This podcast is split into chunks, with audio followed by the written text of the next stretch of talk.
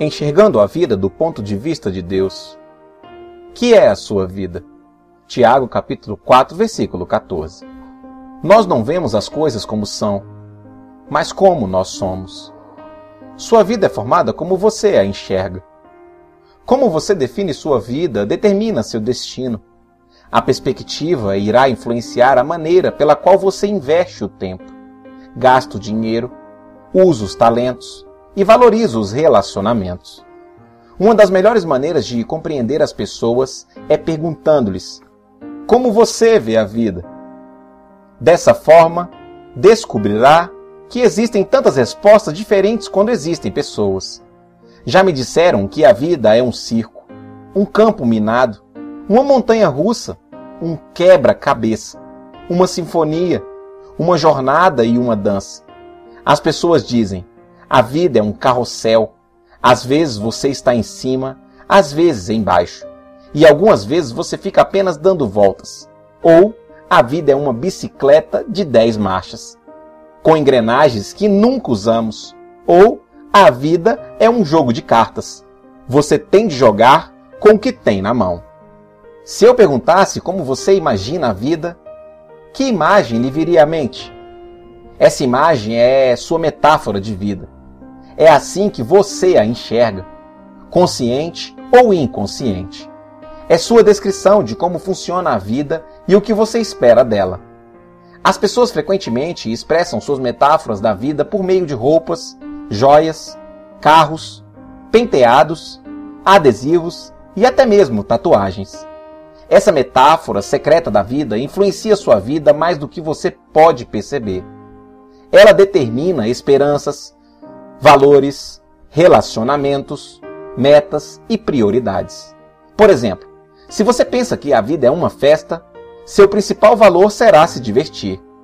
Se você vê a vida como uma corrida, certamente valorizará a velocidade e provavelmente viverá apressado a maior parte do tempo.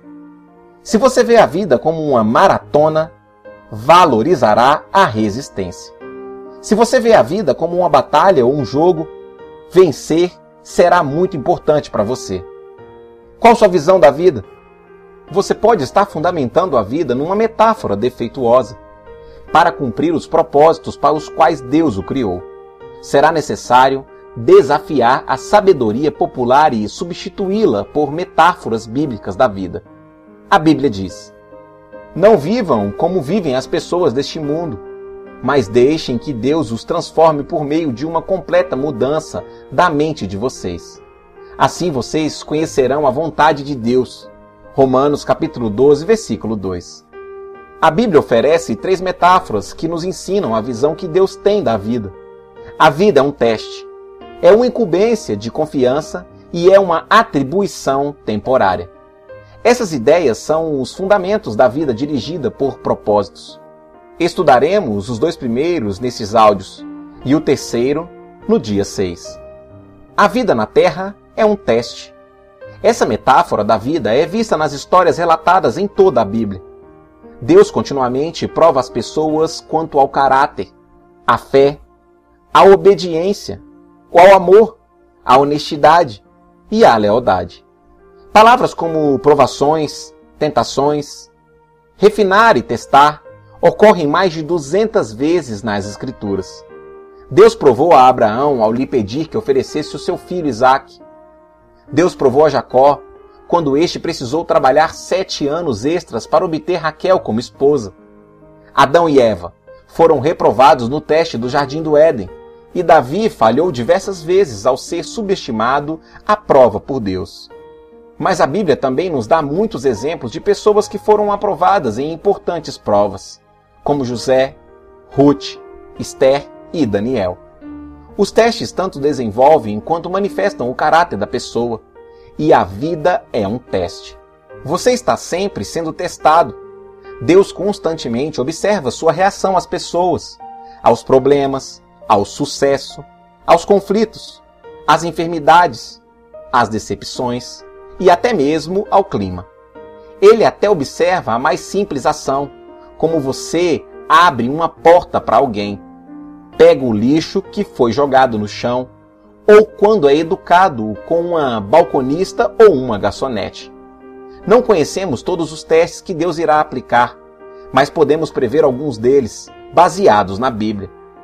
Você será testado por grandes mudanças, promessas adiadas, problemas insolúveis, orações não respondidas, críticas injustas e até mesmo tragédias sem sentido. Em minha vida, percebo que Deus testa minha fé por meio de problemas, minha esperança, pelo modo de eu lidar com o que está em minhas mãos, meu amor, por meio das pessoas. Os testes tanto desenvolvem quanto se manifestam o caráter da pessoa, e toda a vida é um teste. Um teste muito importante diz respeito à sua atitude. Quando você não consegue sentir a presença de Deus, às vezes Deus se retira intencionalmente e não sentimos mais sua proximidade. Um rei chamado Ezequias passou por esse teste. A Bíblia diz: Deus desamparou Ezequias para prová-lo e saber o que realmente havia em seu coração. Segundo de Crônicas, capítulo 32, versículo 31. Ezequias desfrutava íntima comunhão com Deus, mas no momento crucial de sua vida, o Senhor deixou só, a fim de testar seu caráter, revelar uma fraqueza e prepará-lo para uma responsabilidade maior. Quando você compreender que a vida é um teste, perceberá que nada é insignificante em sua existência. Mesmo o menor incidente é relevante para o desenvolvimento do caráter. Cada dia é importante e cada segundo é uma crescente oportunidade para aperfeiçoar o caráter, para demonstrar o amor ou para depender de Deus. Alguns testes parecem pesados demais, enquanto outros não são sequer perceptíveis, mas todos têm implicações eternas. A boa notícia é que Deus quer que você seja aprovado nos testes da vida. Por isso, jamais permitirá que você enfrente testes maiores que a graça que ele lhe concedeu para lidar com eles. A Bíblia diz: Deus cumpre sua promessa e não deixará que vocês sofram tentações em que vocês não têm forças para suportar. Quando uma tentação vier, Deus dará forças a vocês para suportá-la, e assim vocês poderão sair dela. 1 Coríntios capítulo 10, versículo 13. Toda vez que você é aprovado num teste, Deus toma conhecimento e faz planos para recompensá-lo na eternidade. Tiago diz: Felizes são aqueles que perseveram quando são testados.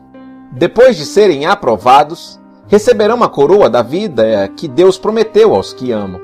Tiago capítulo 1, versículo 12. A vida na terra é um cargo de confiança, um ato de fé. Essa é a segunda metáfora bíblica da vida. Nosso tempo neste mundo, bem como a energia, a inteligência, as oportunidades, os relacionamentos e os recursos são dádivas que Deus nos confiou para cuidarmos e administrarmos. Somos administradores de tudo quanto Deus nos dá. Esse conceito começa com o reconhecimento de que Deus é o dono de tudo e de todos. A Bíblia diz: Ao Senhor Deus pertencem o mundo e tudo o que nele existe. A terra e todos os seres vivos que nela vivem são dele. Salmos capítulo 24, versículo 1. De fato, jamais possuímos realmente coisa alguma durante nosso breve período de vida. Deus apenas nos empresta a terra enquanto estamos aqui. Ela já era propriedade de Deus antes que você chegasse e ele irá emprestá-la a outra pessoa depois que você morrer. Tudo que você pode fazer é desfrutá-la algum tempo. Quando Deus criou Adão e Eva, confiou a eles o cuidado de sua criação e nomeou-os administradores de sua propriedade. A Bíblia diz: Deus os abençoou, dizendo: Tenham muitos e muitos filhos, espalhem-se por toda a terra e a domine, e tenham poder sobre os peixes do mar, sobre as aves que voam no ar e sobre os animais que se arrastam pelo chão. Gênesis capítulo 1, versículo 28. A primeira tarefa que Deus deu aos humanos foi administrar e cuidar das coisas dele. Dessa função, o homem jamais foi exonerado. E é parte de nosso propósito atualmente. Tudo o que desfrutamos deve ser tratado como uma responsabilidade que Deus nos pôs nas mãos. A Bíblia diz: Vocês têm alguma coisa que não tenha sido dada por Deus?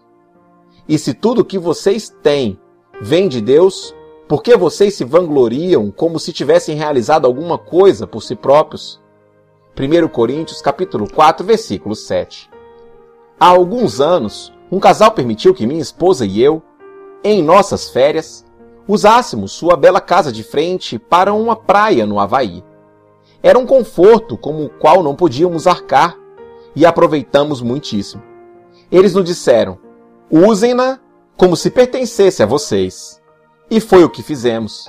Nadamos na piscina, comemos a comida da geladeira, usamos as toalhas de banho e os pratos, e até nos divertimos pulando nas camas.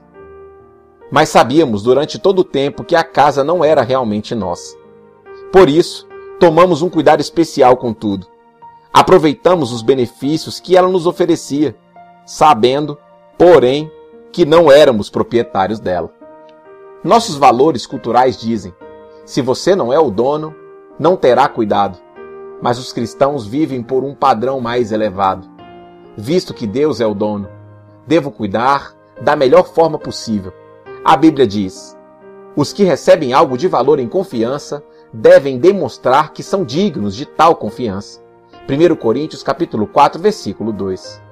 Jesus frequentemente se referia à vida como um cargo de confiança e contou muitas histórias para ilustrar essa responsabilidade perante Deus.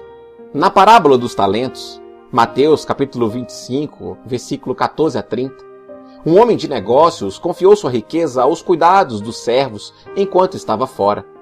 Quando retornou, avaliou a responsabilidade de cada servo e recompensou a cada um adequadamente. O senhor daqueles servos disse: Muito bem, servo bom e fiel. Você foi fiel no pouco, e eu porei sobre o muito. Venha e participe da alegria do seu senhor. Mateus capítulo 25, versículo 21. Ao final de sua vida, você será avaliado e recompensado conforme seu desempenho ao lidar com o que Deus lhe confiou. Isso significa que tudo que você faz, mesmo numa simples tarefa diária, tem implicações eternas. Se você trata tudo como cargo de confiança, Deus promete três recompensas na eternidade. Primeira, você receberá o reconhecimento de Deus. Ele dirá: Muito bem, bom trabalho. Segunda, você receberá uma promoção e uma responsabilidade maior na eternidade. Eu porei a cargo de muitas coisas. Terceira, você será honrado em uma comemoração. Venha e participe da alegria do seu Senhor. A maioria das pessoas não percebe que o dinheiro é tanto um teste quanto um cargo de confiança designado por Deus, que usa a área financeira para nos ensinar e confiar nele. E para muitos, o dinheiro é o maior de todos os testes. Deus observa como usamos o dinheiro para avaliar se somos confiáveis. A Bíblia diz: Se vocês forem indignos de confiança em relação às riquezas deste mundo, quem lhes confiará as verdadeiras riquezas celestiais? Lucas capítulo 16, versículo 11. Essa é uma verdade fundamental. Deus diz que há um relacionamento direto entre a forma de eu utilizar meu dinheiro e a qualidade de minha vida espiritual.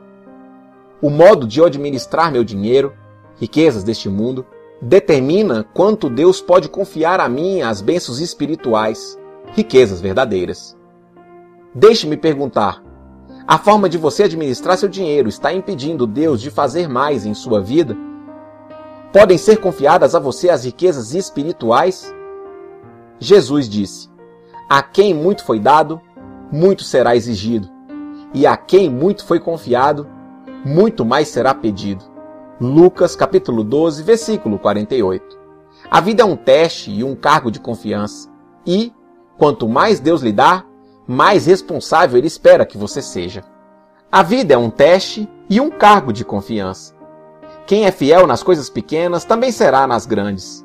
Lucas capítulo 16, versículo 10.